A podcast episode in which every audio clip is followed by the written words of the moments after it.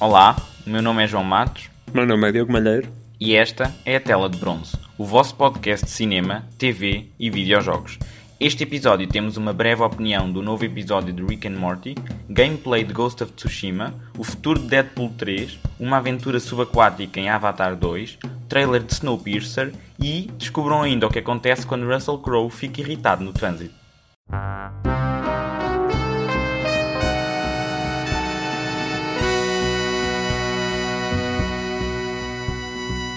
Então, Malheiro, o que é que viste esta semana? Olha, esta semana não vi lá grande coisa, não. Andei a acompanhar a segunda temporada de Peaky Blinders, como tu sabes, mas não quero muito falar disso hoje. Mas acabei por destacar aqui uma curta-metragem que eu por acaso vi, que é de um, de um youtuber de cinema que já sigo há algum tempo, que é o Karsten Rundquist, não sei se conheces. Ele por acaso também tem um podcast de cinema que é o Karstcast, mas pronto, é em, é em inglês, portanto não, não conta como concorrência.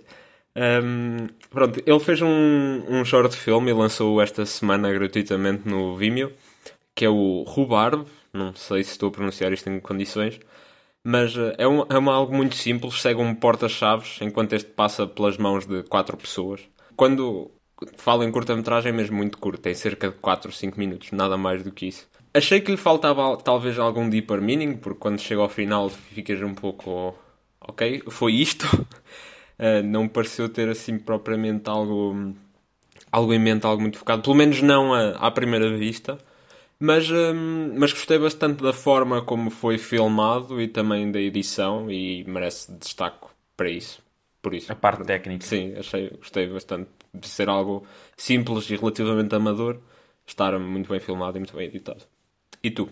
Olha, eu esta semana vi, vi duas coisas. A primeira é um short film, ou uma curta de 17 minutos, uh, intitulada What Did Jack Do? Então aqui as curtas-metragens em tema. exatamente, exatamente. E olha, isto foi feito pelo David Lynch, um, um grande realizador e escritor, uma grande mente criativa. Uh, mas eu confesso que não sei bem o que é que vi. Porque repara, é um detetive que interroga um macaco. Eles falam de um modo muito estranho, muito confuso, sempre com duplo significado, e depois há uma altura onde até trazem uma chávena de chá ao macaco, e hum, ele diz: Vais beber o teu chá?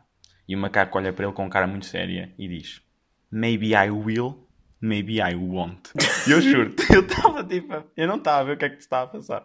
Olha, aquilo foi tudo filmado a preto e branco, parece mesmo uma parody daqueles filmes no ar, assim uma homenagem a filmes de detetives, etc. E o ponto alto é sem dúvida quando o macaco se lembra do seu passado e começa a cantar.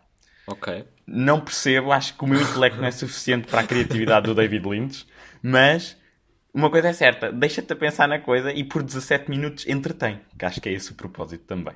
Mas se tiveres tempo, podes okay. ver que até te vais rir. Ok, ok. Outra coisa que vi foi o sexto episódio do, da, da, temporada 4 de Rick and Morty. Ainda não é um vi. episódio bastante self-contained.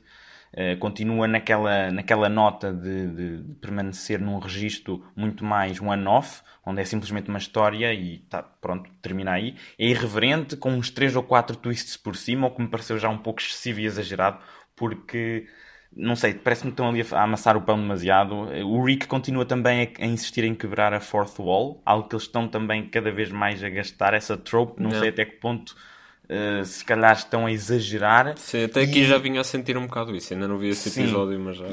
E, e nota-se também que os criadores é, estão numa fase de, de irreverência e, que estão mesmo a dizer à audiência e nós é que sabemos o que é que estamos aqui a fazer e eu acho isso muito fixe porque de facto lhes permite eh, explorar outros caminhos e, e pronto, alargar, até porque tem conceitos neste episódio que eu gosto bastante, que é, é essencialmente é um episódio narrativo. Uhum. É, é, é, isto, tem um comboio narrativo em que tudo aquilo é construído com, com tropes de, de, de guionismo. E eu achei isso muito inteligente mas ao mesmo tempo estou um pouco de pé atrás com algumas decisões que fizeram, mas continua a ser o Rick and Morty que eu, que eu gosto e que, que me interessa, por isso mal posso esperar pelos próximos.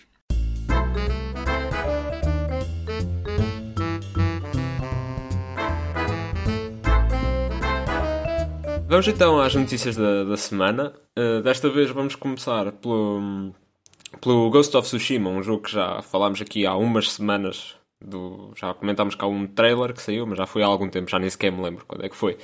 Um, portanto, isto porque no dia 14 de maio a Sony exibiu um novo State of Play, que desta vez foi dedicado inteiramente ao, ao novo jogo da Sucker Punch, onde podemos ver cerca de 18 minutos de gameplay, o que é de louvar, já que este State of Play por vezes tem sido um pouco underwhelming nos últimos tempos, porque promovem-nos como uma coisa e depois, já, ah, afinal são só tipo 2 ou 3 minutos e depois o resto foram outras coisas que não têm tanto interesse.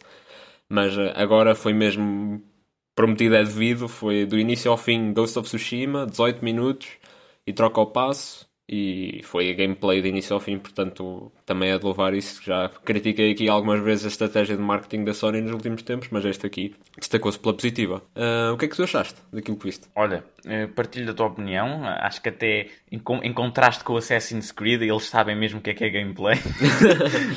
um, e olha, coisas que extraí de lá que achei interessantes, que era algo que também já tínhamos uh, reparado. Visualmente é um jogo extremamente apelativo é um jogo lindíssimo mesmo, dos mais bonitos que já vi. Sim, assim. Os efeitos de partículas são extraordinários. As, um, as folhas das árvores folhas, a cair. Sim, exatamente. Uh, e tudo o resto eles até decidiram. Já estamos aqui a dar um passo muito grande para o final da própria coisa que eles mostraram.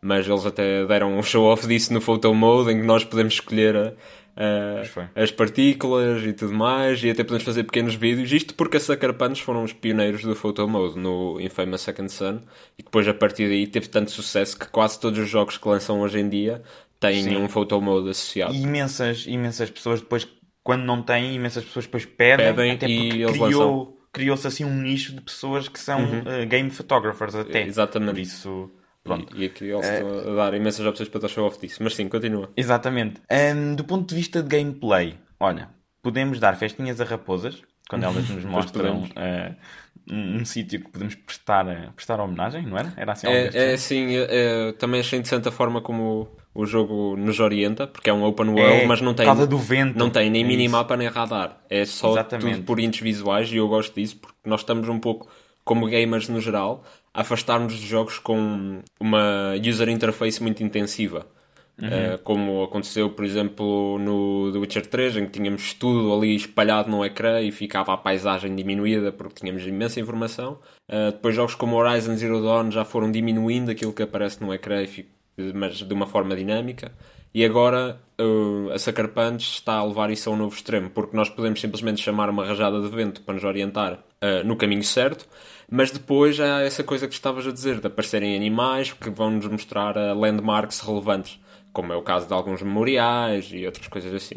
Sim, essa, essa questão do, do, do vento e de, de, de, toda esta experiência que à partida promete ser muito mais imersiva, ao, ao, diminuir esse ruído visual que à partida nós teríamos com, com uma interface mais uh, pronto, intensa, uhum. assim acho que o jogo acaba por também intensificar a parte visual por si só já é tão bonita, depois ainda podemos estar mais envolvidos nessa experiência. Exatamente. Um, falando do gameplay em si, da, do ponto de vista de combate, uh, a, a, parte que não era do Ghost, onde ele, que não era de stealth, Sim.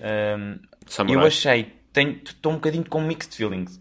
Achei que, por um lado, seria assim que, que, que aquele combate seria. Estás a perceber? Sim. Por outro, não estava exatamente à espera que fosse tão uh, slick, tão smooth. Havia ali não sei, mas não, não foi exatamente como eu estava a ver que o combate seria. Não foi tão badass quanto eu achava que seria. Estás a perceber o que eu estou a dizer? Tô, acho que estou a perceber. Tipo, eu não achei necessariamente isso, mas acho que estou a perceber. Mas provavelmente não sei se ias dizer isso a seguir, uh, também está um pouco diferenciado. Por exemplo, lutas contra inimigos mais genéricos, digamos assim, tem esse combate mais simplificado, focado em atacar, contra-atacar, desviar. Sim, quase, sim, aquilo do stance é muito interessante. Quase o típico do hack and slash, exatamente tem isso dos stances também, de definir a nossa sim. postura de combate face ao é tipo de inimigo com que estamos a, a lutar. Isso é capaz de trazer muita dinâmica, mas provavelmente para lutas mais importantes, bosses, sub-bosses, inimigos marcantes, talvez sim, tenhamos sim. uma luta mais. Ora, como é que eu ia dizer? Mais estratégica, talvez. Mais desafiante. A ter mais cuidado com, o que,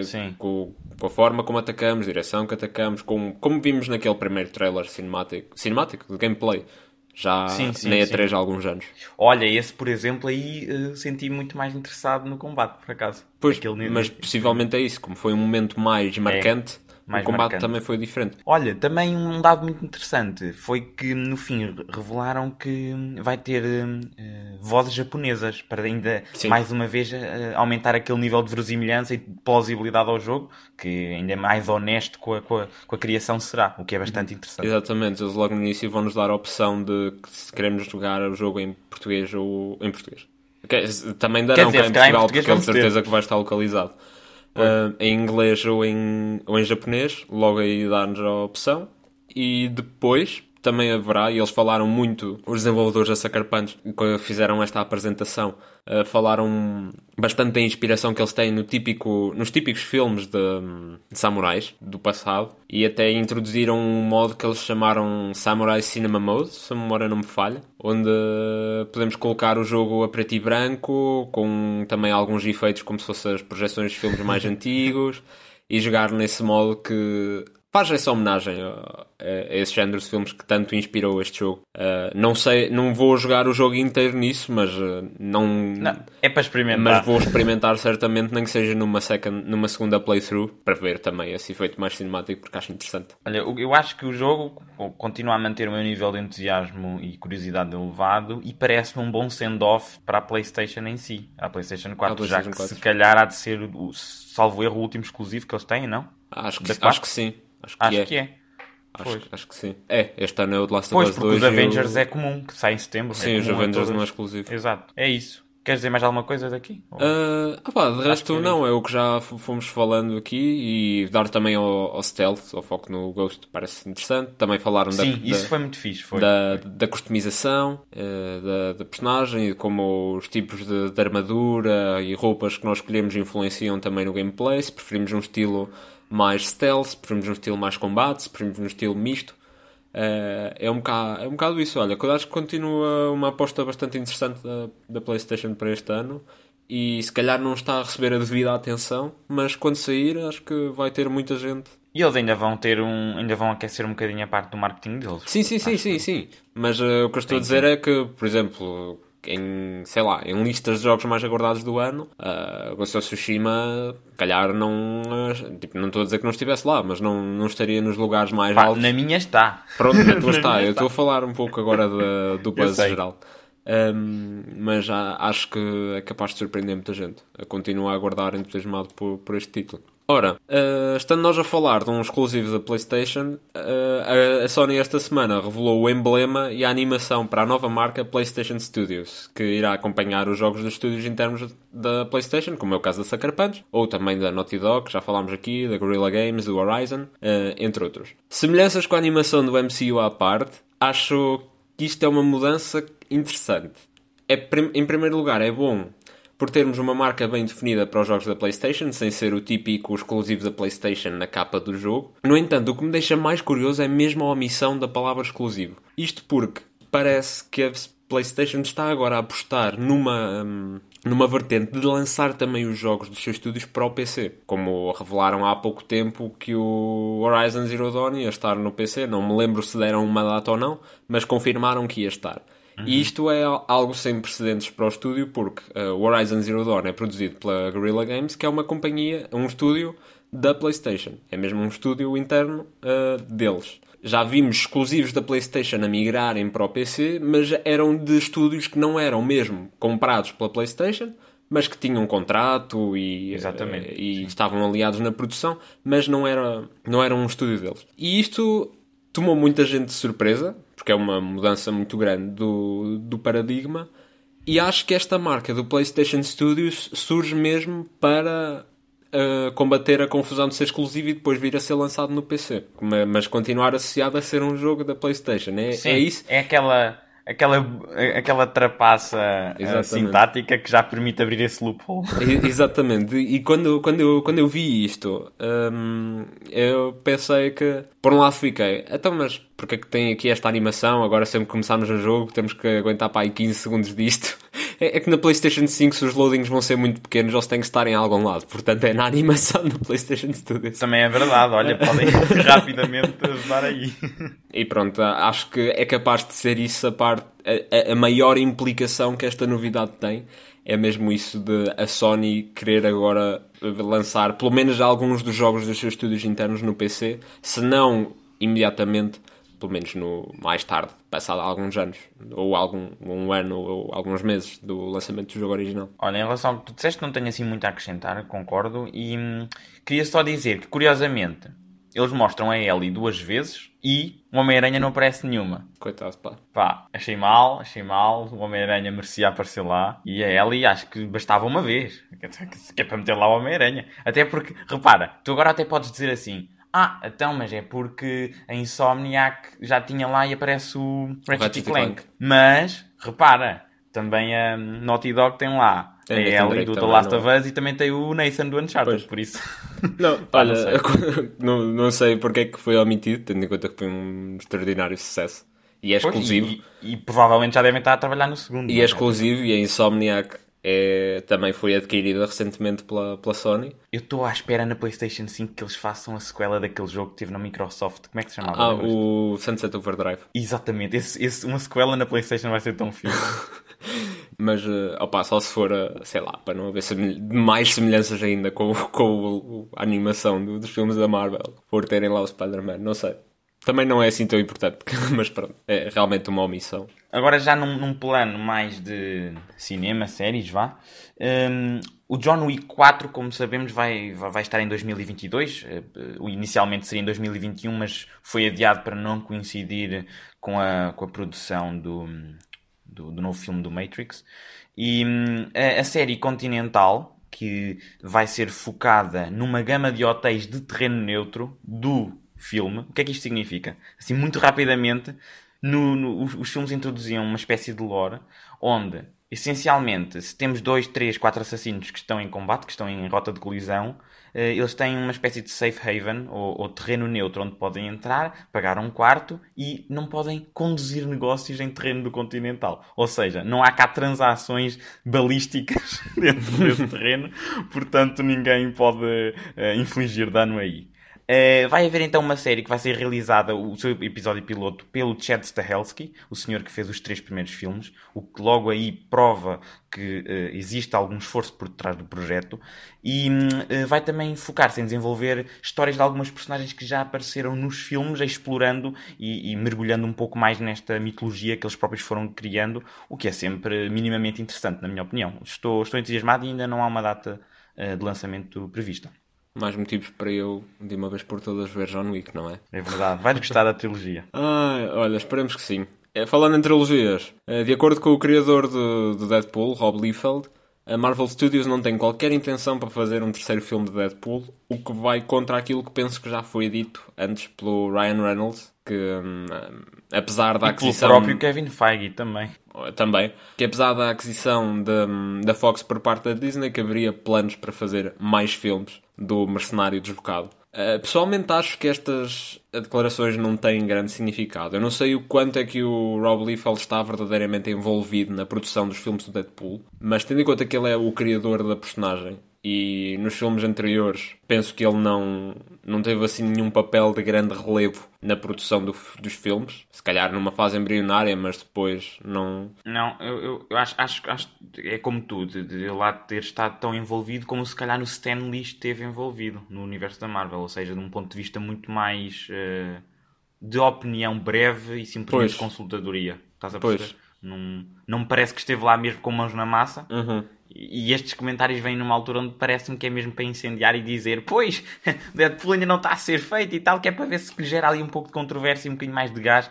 Pois. Mas não me parece que seja algo propriamente com relevância. Porque ele até disse também que, eh, no seguimento disto, veio dizer que está mais do que confiante que o Wolverine, ou melhor, o Hugh Jackman vai voltar ainda e fazer do Wolverine. Portanto, não sei bem que há a dizer que o senhor anda a tomar, mas parece-me claramente que não está um pouco dissonante com tanto o que o próprio Hugh Jackman já disse, como também o objetivo da, da, da empresa em, em, adquirir. Até porque nós não sabemos, porque o Kevin Feige pode já, de certezinha, ter estado a pensar, a refletir e até pode ter decidido que o Deadpool vai aparecer daqui a 3 anos, num filme team-up com um determinado personagem, ou ter desenvolvido uma, um filme bolha sozinho com ele nós não sabemos, nem este senhor saberá. O Kevin Feige nem sequer comentou, nem por isso não, não sei. Pois, eu achei tudo isto muito estranho, porque vai contra tudo aquilo que já teria sido dito antes, e, mas tendo em conta a pessoa que é, não sendo alguém pois, é muito criador, da raiz. É? É, é? o criador. Não, o que eu quero dizer é, não sendo alguém da raiz da produção dos filmes, ou pelo menos do planeamento dos filmes, ele até pode estar a dizer a verdade, que para já não há propriamente um plano definido para um terceiro filme. Não quer dizer que ele não vá acontecer. Que ele não vai acontecer. Isso acho que parece-me que é só uma tentativa de pressão. Que é para os fãs depois também começarem a pressionar. É assim um Sim, sim, Olha, porque isto faz-me lembrar também algo que foi dito aí há cerca de um mês, dois meses, do Jim, pelo Jim Starlin, que é o criador do Thanos. Sim. E ele disse, ele disse assim, que não há nenhuma maneira, there's no way in hell, que não, não havia qualquer uh, uh, possibilidade da Marvel uh, não utilizar de novo a personagem do Thanos, porque eles fizeram imenso dinheiro com ele, e ele estava a dizer que de facto que ele ia voltar. Agora, isto é a opinião de um senhor que está de fora, não está no, próprio no planeamento. Por isso, a Marvel é que sabe exatamente se ele vai voltar ou não. Pronto. Pois, exatamente. É assim, não, não deixo de comentar, há, há, algum receio, que foi o receio de muita gente na altura quando a Fox foi adquirida pela Disney, esta propriedade de Deadpool, que é uma marca mais adulta, ir para uma companhia muito conhecida e às vezes até infame pela tua obsessão com o family friendly. Sim, mas eles aí também rapidamente ultrapassam isso, criando uma banner à parte, exatamente, seja Fox exatamente. qualquer coisa. Sim, sim, exato. Até por... E lançam o Deadpool 3 à parte. Não impede. Boa, porque o que ele faz dinheiro. Sim, é? sim, não, não, não impede isso. O que eu acredito que possa acontecer, mas estou completamente a entrar em, em suposição, não faço a menor ideia se vai ser ou não, mas é uma possibilidade, é a marca Deadpool ficar afastada da marca MCU, digamos assim. Não se enquadrar no universo cinemático da Marvel, ser uma coisa um bocado à parte, mas se calhar, possivelmente ter alguns cameos de outros filmes ou assim, simplesmente não. Eu vejo, o que eu vejo a acontecer é o Deadpool no seu universo bolha, como já estava uhum. na, na, na, Fox, na, Fox, e de vez em quando eles decidem que há determinada personagem que eles querem utilizar do universo Marvel e metem-na lá, Exato. se eles quiserem. Acho que sim. E pode haver cameo. O Deadpool pode perfeitamente aparecer numa cena depois dos créditos como uma gag de um filme sim, do MCU. Tipo o Howard the Duck. Exato, assim uma coisa de 3, 4 segundos que seja só um wink à audiência, um pescar de olhos e pronto. Sim, exatamente. É assim, sinceramente, se o Deadpool ficasse uma coisa à parte do MCU, também não acho que não seria por aí porque a personagem funciona muito bem sozinha. E até lhes daria mais liberdade criativa talvez. Eu acho que eu acho que eles também estão a demorar bem um bocado que é para testarem bem mentalmente e verem o que é que acham que vai resultar melhor que é para não se precipitarem. Até porque o Kevin Feige também teve o, ganhou o acesso ao Quarteto Fantástico. E não foi por isso que ele disse Quarteto Fantástico já daqui a um ano. Exatamente. É? Por isso eles, eles têm um plano, até porque ele aqui há uns tempos numa entrevista disse que já tinha tudo definido até 2025 antes de ter acesso a estas personagens. Por isso é que ele tem que ter calma, não é? Não é assim Sim. de repente. Exato. Por isso, olha, vamos ver. Deadpool 3 seja uma continuação direta de segundo, seja um recomeço agora num novo universo. Desde que tenha o Ryan Reynolds no papel principal, acho que vai funcionar. Exatamente. Ora, Avatar saiu em 2009 foi um filme que rebentou com todos os recordes da box office até 2019, reinou como superior até que o Endgame o destronou na box office mundial e internacional. I am inevitable. Exatamente. Só que aqui não teve o I am Avatar. é, é um filme Uh, que na altura foi, foi muito criativo do ponto de vista visual e uh, é assim, é, parece uma espécie de pérola do ponto de vista técnico, muito inovador e, o que o James Cameron fez no cinema a nível uh, técnico e de, de craftsmanship foi muito, foi muito à frente do seu tempo, porque ele é um visionário e acima de tudo parece muito mais empreendedor e visionário do que propriamente cineasta primeiro. Hum, talvez. Eu acho que o que é que aconteceu? Exatamente, o que é que aconteceu? A notícia desta semana foi que saiu uma imagem dos atores a filmarem o novo Avatar que ele, na altura, em 2010, 2011, perguntaram ao James Cameron então e tal sequelas? Ele disse, neste momento a minha ideia é fazer baixo d'água, mas a tecnologia não o permite. Então pronto, ele espera tempo e agora sim a tecnologia já permite, os atores estão todos mergulhados, estão todos debaixo d'água. Vai ser um filme que foi, vai ser filmado 80% debaixo d'água, num tanque de 900 mil gallons, especificamente criado para o filme. Eles até têm por cima uma quantidade enorme de bolinhas que vão servir de motion capture, que é para adicionar efeitos à água. Eles estão a modelar a água e os atores estão todos com, com, aquelas, com aqueles pitons e máscaras de, de, de, motion capture. E lá está, do ponto de vista tecnológico, acho que é daqueles filmes que vai outra vez push the ground, estás a perceber? Sim. Portanto, obviamente que estou curioso e pronto, data marcada para 2021, esperemos que uh, ele consiga e não seja adiado, porque já foi também adiado, como o New, New Mutants, mas três ou quatro vezes. Vamos ver. Olha, pois não, não sei, não vi o primeiro Avatar, por isso, olha, estou um bocado fora. Na altura Quer dizer, na altura não é que tivesse grande idade para distinguir essas coisas, mas entretanto sempre me pareceu um filme mais que se mais se destacasse pela parte técnica do que pelo filme em si e eh, pronto, não é suficiente para mim para me cativar, talvez, então acabei por passar um bocado ao lado. Apesar de gostar do trabalho de James Cameron em geral. Ora, outra notícia muito engraçada, esta que me fez bastante feliz. A Disney Plus vai adaptar Percy Jackson como uma série. O Rick Riordan, que é o senhor que escreveu os cinco livros uh, focados uh, em mitologia grega e que depois faz um reimagining da coisa para a parte mais contemporânea, a parte uh, que pronto, todos nós vivemos hoje em dia, do, do género, o que é que acontecia se os deuses existissem hoje, qual o seu impacto, etc., na vida de um rapaz de uh, eh, 13 anos, salvo erro. Um, é assim, ele até o próprio Rick Riordan, o, autor, veio dar a notícia e disse que vai estar envolvido na produção da série em todos os, os aspectos. Todos. Tudo ele vai, vai ter o dedo dele, uh, vai ter sempre o seu input, e isso é algo já que me deixa muito mais satisfeito, porque não foi o que aconteceu no filme,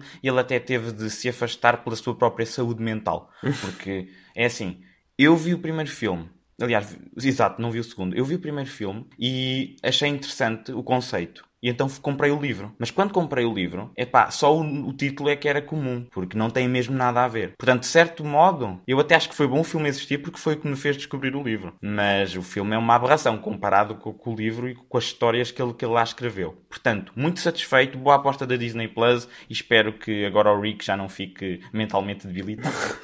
eu nunca li, nem nunca vi, mas já ouvi dizer que comparativamente com os livros, pelo menos, com, com, os filmes, são uma porcaria. Então, para o autor, para o próprio autor estar a dizer que teve que sair por bem da sua saúde mental, Sim, coloca, coloca isso, em perspectiva. É que, é que eles deram mesmo cabo do trabalho dele, não tem mesmo nada a ver, mudaram tudo. É só mesmo o nome que é igual e assim, tipo, o outline geral. Tanta coisa que mudaram que não faz sentido. Incrível. Mas pronto. É vida.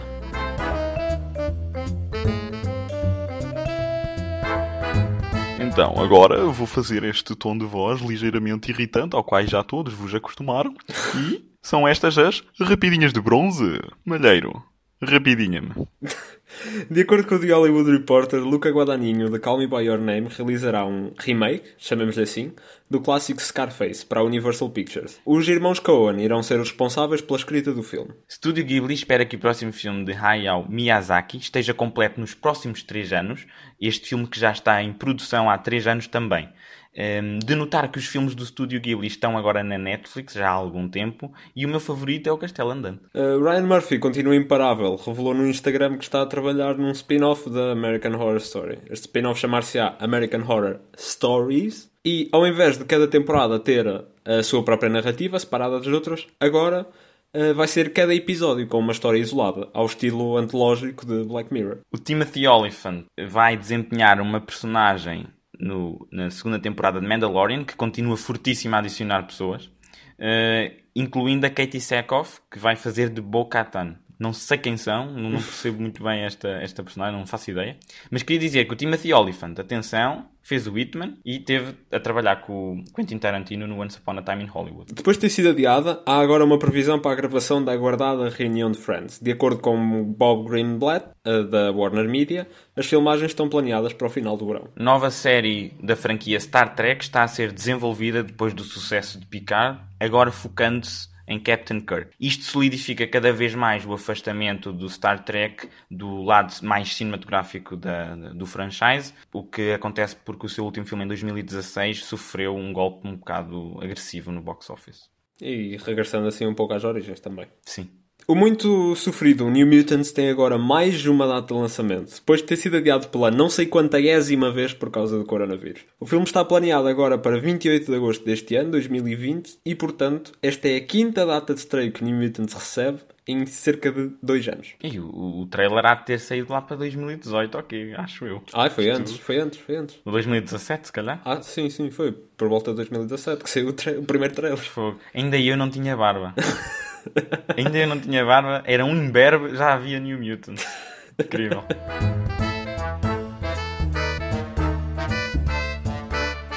Esta semana temos aqui dois trailers para destacar. Uh, o primeiro é de um, Snowpiercer, uma série da TNT que fora dos Estados Unidos será distribuída semanalmente pela Netflix, ou seja, cá em Portugal também. A série será uma adaptação do filme anónimo realizado por Bong Joon-ho, e da graphic novel que o inspirou. Portanto, é em simultâneo uma adaptação do source material e da adaptação. Uh, vamos lá ver o que é que sai. O, o trailer em si, confesso que não me despertou grande atenção.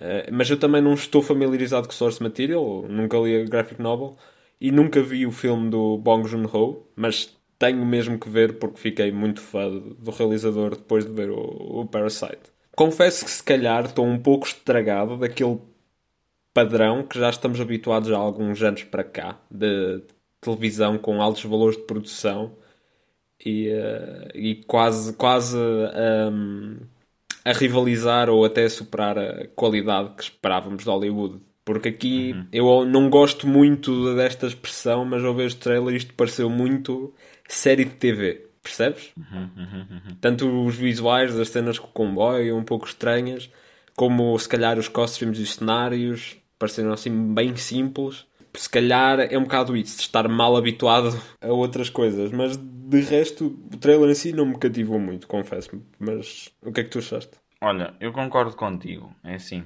eu nunca vi o, nenhum filme do, do senhor que tu referiste. Uh, mas. Sim. Exatamente.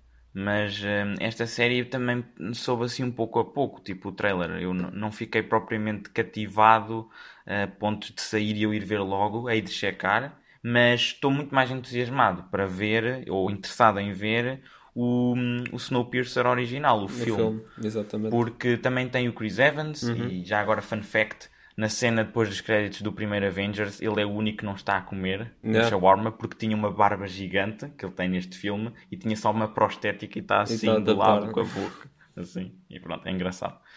Mas gostei daquela ideia que eles estavam a tentar transmitir da, da, da edição no trailer da dualidade das vivências, mas não é propriamente algo que hum, se calhar é, parecia melhor no papel do que propriamente na execução.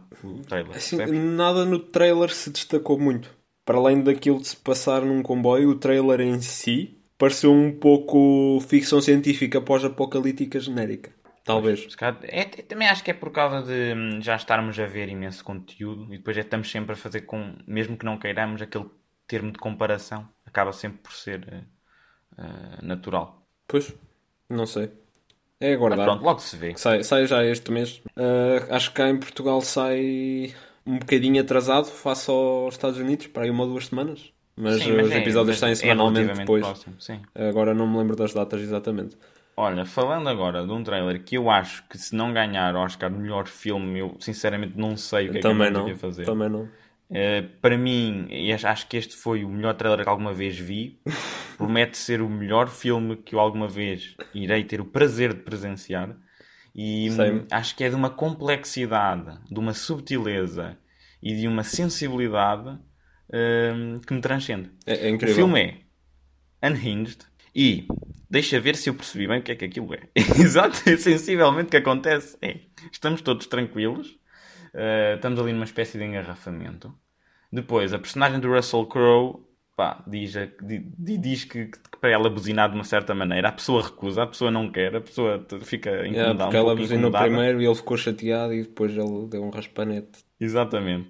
E depois disso, acho que a conclusão lógica é tu ficares com um surto psicótico, ires atrás da pessoa, roubares-lhe o telemóvel, pegares no, aquilo é, no martelo ou no machado, partires-lhe a, a, janela, etc. Sei lá, ires ter com um amigo da pessoa, invadires a vida privada. Acho que isto é completamente lógico. Esmagares um carro natural. da polícia com um caminhão. Olha, teve uma road rage o homem, uh, o ator que está neste momento bastante diferente a nível uh, fisiológico da aparência que eu estava habituado a vê-lo. Eu, que o vi no Gladiador, fiquei Sim, bastante surpreendido com a física dele. Esses dias já passaram. Opa, olha, este filme, eu não faço ideia o que é este filme. Eu fiquei mesmo confuso a ver o trailer. Olha, não eu vou-te dizer, eu nas minhas notas escrevi simplesmente what the fuck. É, é que foi muito. Fiquei mesmo surpreendido com aquilo. Mas agora vou dizer, estás aí a criticar a Road Reis do senhor, mas tu não percebes. Tu não conduzes, por isso tu não sabes o que é. Isto é um dia normal no trânsito. Puto, assim, assim não me estás a, a Apanhas alguém que não sabe fazer rotundas, é isto que te apetece fazer. Mas o homem, o homem nem- na rotunda estava. o homem estava numa autoestrada. Opa, é assim, eu logo. Porque eu vou, eu vou contar ao- aos nossos ouvintes como é que nós descobrimos este trailer. Nós estávamos ontem, dia antes de gravarmos, portanto, uns dias depois, uns dias ainda mais antes, quando publicarmos, a preparar o podcast e vimos assim: epá, o que é que há de trailers esta semana? Já tínhamos o Snowpiercer, mas estávamos a ver se tinha havido mais algum que nos tinha escapado. E descobrimos este. Aliás, o Matos descobriu este e até me disse: Olha, e que tal este? Eu, oh, isso não me parece nada de jeito, não sei se quero comentar isso. Então decidimos abrir o trailer. Nós, em chamada de Skype, tivemos a ver o trailer em simultâneo e, e, e ficámos os dois altamente aparvalhados. Não tem outra palavra. Sim, tá- estávamos a, a olhar para o outro género. O que é isto? A reagir a, a isto e ficava cada vez mais estúpido e cada vez mais absurdo. Em que não, é só. Não, Mas, mas eu, olha, não- eu não mas acreditava no que estava a ver. É daqueles filmes que um dia se passa na televisão eu vou vê-lo. Fica aqui prometido. Garanto-te mesmo. Opa, Daqui a tiver- dois, três anos passa na televisão Unhinged, eu paro tudo, cancelo tudo. Vou ter tipo, imagina, um casamento de um primo afastado, eu não vou, porque quero ver o Unhinged. ver o Unhinged? Isso é porque, opa, parece, sei lá, um Velocidade Furiosa misturado com um filme de Stalker. E é assim, um, um- é um thriller, porque o homem estava muito. Pá, o homem estava muito chateado. Estava imensamente chateado. Eu não percebi o que aconteceu porque ele ficou irritado no trânsito e então começou a perseguir aquela Seguir pessoa. a senhora. E, e a esmagar Olha- carros da polícia com um caminhão. Não, mas isso aí eu compreendo perfeitamente, até porque já fiz. Mas agora, uma coisa, uma- um dado interessante. O estúdio, e agora eu vou-te dizer isto e vou rapidamente interpretar. O estúdio eh, já roubou o protagonismo do Tenet de ser o primeiro grande filme A regressar cinemas. A, a- a sair do, no cinema depois de todo este desconfinamento, que o Tenet está em 17 de julho. E os senhores do Unhinged disseram, não, primeiro Unhinged, 1 de julho. Ou seja, o que é que eu acho que eles estão a fazer com isto? Eu acho que eles não estão muito confiantes no filme. E então vão metê-lo ali, Depois deste trailer também não sei quem está. vão metê-lo ali, que é para depois dizerem assim, pá, nós ajudámos os theaters, puxámos as pessoas, ajudámos todo este processo de não sei quem, não sei o que mais, e depois vão desculpar o, o fracasso no box office e vai sair em video on demand passado uma ou duas semanas. E rapidamente desculpam estes, estes, esta perda monetária pelas situações, em vez de deixar sair em setembro, que era o original, e ser perdido e esquecido. Porque ele assim também, de facto, não vai ter competição. Não, não vai ter competição único. nenhuma. E as Portanto, pessoas devem ter desesperadas para ir ao pensado. cinema. Exato, eles devem ter pensado, às tantas metemos aqui o Russell Crowe a partir tudo e pode ser que com jeitinho ainda ganhemos um bocadinho. Pá, deve ter sido algo do género. Opa, não, foi, foi muito mal. Mas é bom para o Tenet, porque vai ajudar, que depois do Tenet quando sair as pessoas já estão um bocadinho mais habituadas. Bem, é bom para o Tenet. E também, outra coisa que eu comentei contigo quando estavas a ver o trailer ontem, que foi naquela primeira cena em que o Russell Crowe estava a reclamar com aquela senhora. Eu até disse, porque é que ela não fecha simplesmente o vidro do carro? E, e- ignora, não é? Exato, ela fecha o vidro do carro, faz-lhe um pirete e ignora. Pois não, não sei. Não Não percebo. sei, porque também por outro lado é assim, tu tens o Russell Crowe a insultar-te. Se calhar a tua vontade também é, é interagir com ele. Exato, um Russell Crowe que agora que está mais gordo parece o John Goodman no The Big Lebowski. Parece sim, senhor. Até, até por causa da barba, tem sido Exatamente, muito é- definida achei aqui e muito parecido. E, e para além disso, o filme também me fez lembrar um filme que saiu o ano passado, que é o The Fanatic, com o John Travolta. Isso é horrível. Eu vi, eu vi a opinião do. A, a Hilariosity do, Do Chris, Chris Tuckman. Tuckman. Exatamente. E porque parece o conceito, é tipo alguém que fica obcecado e vai fazer as coisas mais estúpidas. Mas este aqui parece mais interessante do que esse, do John Travolta. Opa, esse era horrível em todos os termos. Este aqui, pelo menos em termos de atuação, nem que seja do Russell. Crowe, O, o Russell Crowe está-lhe a dar tudo. acho Nunca vi o Russell. Crowe insultar com tanta qualidade. Agora, em termos de. Pelo menos de, das- da narrativa, isto é um absurdo total. Mas pode ser, pode ser que eles tenham, tenham feito um mau marketing e, e que este filme seja. Puto, imagina. Não imagina. Nós daqui a uns tempos olhamos para trás e vemos que este filme está a ganhar imensas coisas. Fogo. Opa, se estiver a ganhar, é porque não saiu mais nada este ano. Já Pode viste o que é? imagina, pode ter sido mau marketing só e tem Epá, grande mas não me parece. Isto parece-me tão absurdo que não é necessariamente mau market- marketing. Grande Russell Crowe. Incrível. Unhinged, filme mais aguardado do ano, vai bater o Endgame. Acho que é previsão. Deve estar nomeado para os Oscars, tendo em conta a quantidade de filmes que vão sair este ano.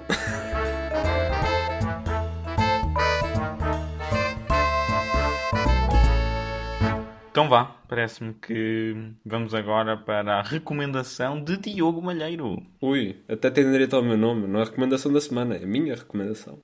Ora bem, a minha recomendação da semana é First Man, realizado por Damien Chazelle, de La La Land e Whiplash, e protagonizado por Ryan Gosling. O filme, como o nome indica, é uma biopic que segue o astronauta Neil Armstrong nos preparativos da missão que levou a ele e à sua equipa até à Lua a 20 de julho de 1969. Estamos aqui a repetir muito o mês de julho neste podcast. Foi Ghost of Tsushima, foi One Hinged, Agora, é um sinal. agora foi o, o Neil Armstrong a chegar à Lua. Um, ao invés de se focar nos aspectos heróicos da, da missão, First Man é um filme muito íntimo e muito pessoal. Temos um enorme foco na construção da personagem principal, enquanto este e a, e a sua esposa, interpretada pela fantástica Claire Foy, ultrapassam uma enorme tragédia pessoal. Muito foco é dado à relação do casal e também ao impacto que o embarque do Neil nesta perigosa missão, e é, é muito destacado ao longo do filme quão perigosa esta missão é, tem então na, na relação dos dois. Assim, o foco do filme é mesmo as personagens uh, e não tanto a missão. O que pode ser, uh,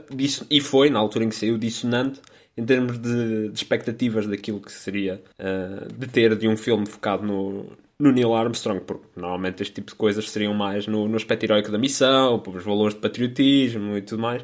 Isso é, é, é, muito secundário. Valores de patriotismo nem estão em lado nenhum neste filme. O, o, foco dado às personagens faz o filme funcionar muito bem, graças não só às excelentes performances do Ryan Gosling e da Claire Foy, mas também à fantástica escrita do, do Joss Singer. A, a mestria do Damien Chazelle por trás da câmara é inegável, mais uma vez, e tenho que também dar destaque ao diretor de fotografia, o Linus Sandgren, pela fantástica cinematografia do filme, desde as cenas mais íntimas. Uh, Lembro-me em particular de uma cena do Ryan Gosling, penso que era com um dos colegas dele, já vi o filme há algum tempo. Uh, no exterior, à noite, a conversar. Lembro-me dessa cena ser muito bonita. Desde estas cenas até às maiores cenas de, das missões de treino e à climática cena da, da missão à, à Lua. O filme é uma joia visual do, do princípio ao fim. Para terminar, não consigo deixar passar a belíssima banda sonora composta pelo, pelo Justin Hurwitz, que é a cereja no topo do bolo, e esta fantástica música que, te, que ajuda a trazer o filme à vida. Sem ela não teria funcionado tão bem. Sim, olha, só, só acrescentar rapidamente,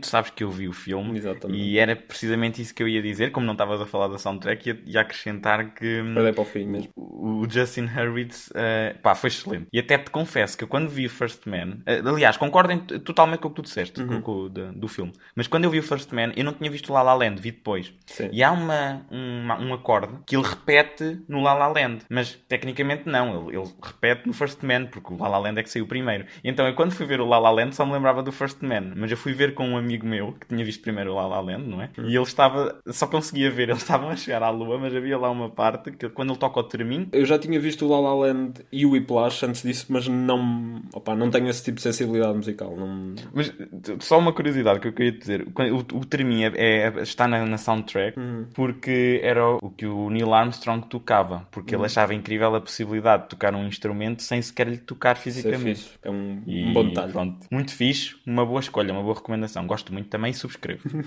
Subscrevam à minha newsletter semanal recomendações que ninguém pediu.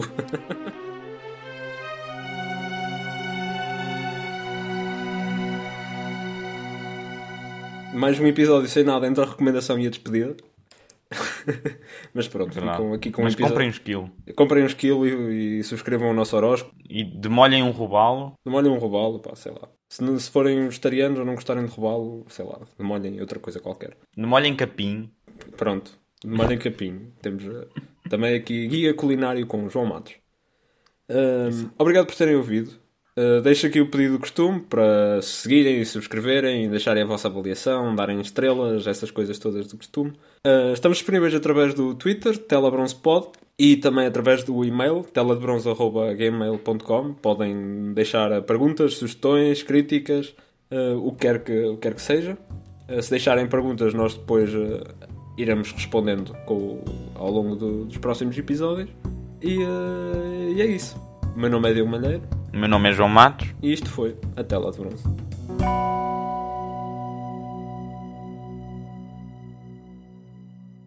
És tu outra vez? Eu sei, pensava que ias dizer qualquer coisinha para eu respirar.